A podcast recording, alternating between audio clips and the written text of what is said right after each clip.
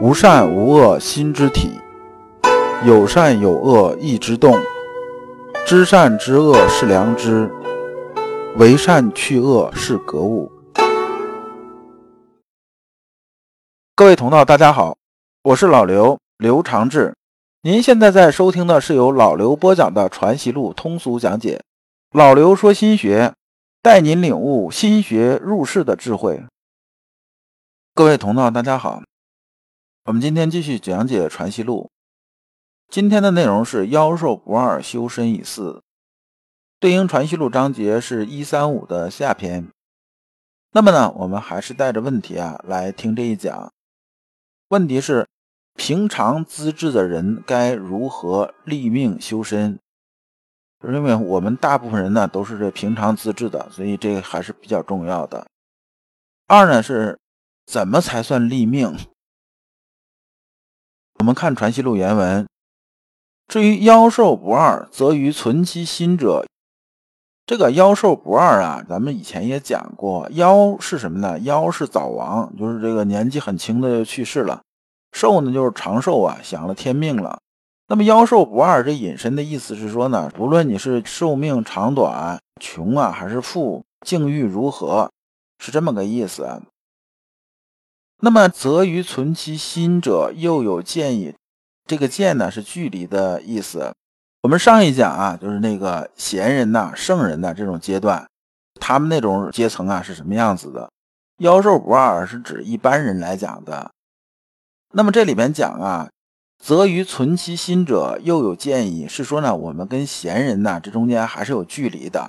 那么既然大家资质不一样啊，那我们学的方式方法呢，肯定就不一样。这里面讲啊，存其心者啊，未能尽其心，就是说到贤人这阶段呢，他已经存这个心了，但是他还没有做到天人合一这种程度，他基本能看得到了，基本上他就知道往哪个方向走了。但是妖兽不二这阶段呢，往往是什么呢？我们还看不着这个东西，只能啊有心为善呐，有心为善呢，但是有些人呢又是什么呢？又今天为善，明天不为善。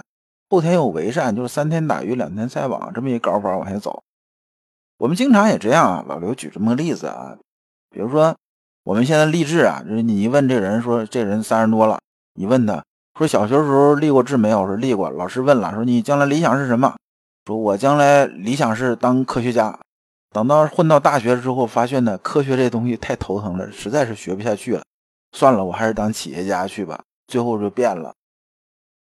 那么呢，我们很多人都是这样啊。我们基本上在某个阶段会立一个志，但这志能坚持多久，这很难讲。为善这种事情啊，就是坚持善良这事情呢，经常也是这样的。有些人呢说以前啊，说我只要见着老太太过马路，我就扶一下；见着在公交上见着岁数大的什么的，我就让座。后来发现呢，有新闻呢，就是彭宇那个案子，大家基本也都知道，是不是？后来大家见着老太太倒在地下，基本就是绕着走了，是不敢去扶了。就说我们这个善良啊，就没有坚持得下来。就一旦遇到这个误解啊和挫折呢，就变得这种啊不坚持下去了。境遇一变呢，就不坚持修身这事儿了。这也是修身人常见这种事情。说上一段时间比较闲，又没工作，在家里待着，那我好好修身吧，学会心猿意马。下一段时间突然啊有这么一机会，开始忙起来了，然后就是哎呀，我这天很忙，我就不用修了吧，然后就把这东西放下了。经常是这样子的，所以这里啊妖兽不二主要是指的什么呢？指的吧境遇这种变化。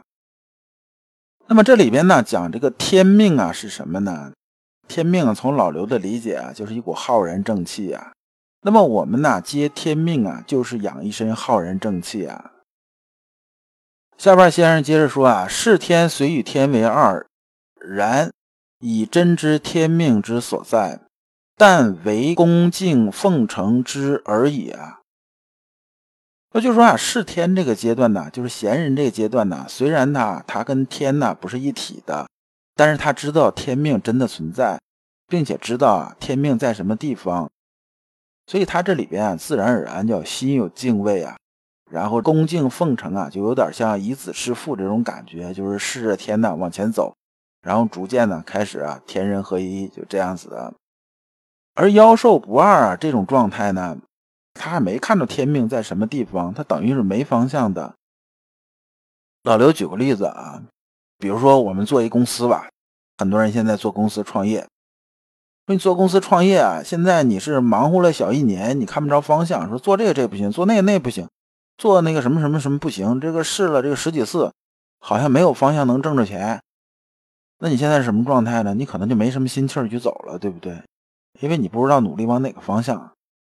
但是呢，如果我们做公司是哪种状态呢？我一努力啊，这个方向，哎，我知道，虽然挣钱很少，但是我很清楚，我只要努力下去啊，这个方向肯定能做，而且会越做越大。那你有没有心劲儿去做啊？那你肯定有心劲儿做吧。那么，所以世天这些人呢，他们心里边存着这个东西啊，就是存着往这个胜者这个方向走啊，这基本没有问题。这基本上不用外人呢去怎么样怎么样，他自己就往这方向走。就像刚才老刘讲的例子，他已经看到方向了，而且知道我坚持下去肯定有结果，这也没有问题了。但是啊，修身以四啊，这些人呢，就是妖兽不二修身以四这些人呢，他们还不行，他们是根本看不着。就像刚才老刘讲的例子一样，就是说你做了公司做了一年，这哪个方向都不成，你不知道往下怎么走了。所以啊，这时候啊，更需要坚持下去，找一条啊能通过去的路。而我们修圣学呢，这条通过的路啊，就很容易，很容易在哪儿啊？就坚持啊，心有良知去为善，就是下学到上达的功夫。那么这边讲立命啊，这个立啊，就是创立的立啊。咱们讲立言、立德、立功、立名啊，这个立的意思是一个样子的。所以孔子说啊，不知命，无以为君子。意思说呢。不把以前的状态改变，立起来，从下学到上达，那你真是看不着天命的。也就是说呢，你很难能养一身浩然正气的。所以先生啊，这部分又做了一个总结，故曰啊，此困之免行，学者之事也。就是普通人修身呐，都是这样子的，困到里面啊，很勤勉的往前走。而啊，尽心知性知天啊，是格物致知啊，本来是两端那种事情。他的意思是说呢，你让一小学生啊，想慢慢的往上学的话，你刚开始啊，还是要教他什么呀？格物致知啊，格物致知是什么呢？就相当于初学者，你教他一加二等于三呐，加减法，然后再进阶乘除法，然后慢慢往上来。你不能一上来之后就要求他尽心知性知天，就相当于你扔给他的微积分让他做，这纯粹就是坑啊！初学之士呢，所以你这事情不能这么搞。那么这就是啊，我跟朱熹之间最大这种区别。这也就是说啊，朱熹啊传到现在啊，其实朱熹到阳明先生这边啊也有几百年了。说致知格物之弊啊，主要在在这里边。我呢当年也是啊，这个按照他这方式去修，后来发现什么呢？这条路根本走不通，所以我才提我这种事情。那么这里边先生最后说啊。此鄙人之所以冒天下之非笑，望其身之陷于罪路，挠挠其言，有不容及者也。这讲的这意思是说什么呢？是说啊，天下都是被误导成这个样子了，但是呢，他是权威啊，就像当年呢，爱因斯坦提出相对论一样啊。